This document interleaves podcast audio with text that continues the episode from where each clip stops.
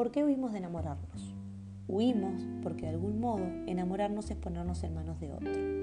Huimos porque al enamorarnos parecería que tenemos un buen día solo cuando el otro nos escribió. Tenemos un buen día si recibimos los buenos días, las buenas noches y los cómo estás. Es que enamorarse parece fácil, pero no lo es. Estamos en un momento en que existe más intimidad en lo sexual que en lo personal. Sí, qué trillado lo que digo. Parece de esas frases de hashtag como soltar, empatía, resiliencia. Ahora el hashtag sería tengamos sexo que es más fácil que hacer el amor. Puede ser o puede no serlo. Puede ser el nuevo hashtag para los que no nos animamos a enamorarnos, para los cobardes que nos morimos del susto. Podés empezar a notar que el otro te gusta y sin embargo hacer todo el esfuerzo por hacer oídos sordos. Al menos eso hacemos los que a veces nos ponemos un poco cobardes. Tal vez sea injusto al usar la palabra cobardía, porque claro, no es tan fácil entregarse a alguien que no sabemos de qué modo sabe amar. Existen quienes aman lindo y existen también quienes aman feo. Enamorarse implica un desafío. Recuerdo hace muchos años, cuando estaba en pareja, que me daba la sensación de que enamorarse era cosa fácil.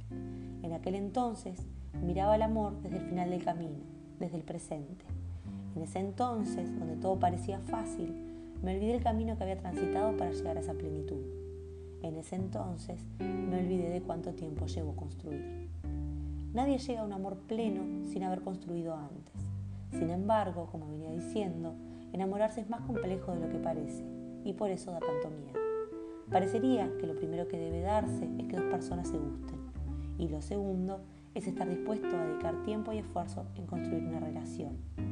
Y claro, lo tercero que debería suceder es que ambas cosas se den al mismo tiempo. ¿Cuántas veces te sucedió que alguien te gustaba mucho pero al otro vos no?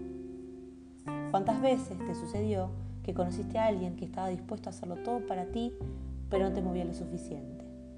Eso es justamente el destiempo el destiempo que no es amigo del amor. Porque cuando el amor llega y es correspondido, pareciera que los planetas se alinean. Pareciera que la complejidad se vuelve simple. Pareciera que solo basta con reconocerse en la mirada ajena, porque el resto viene solo.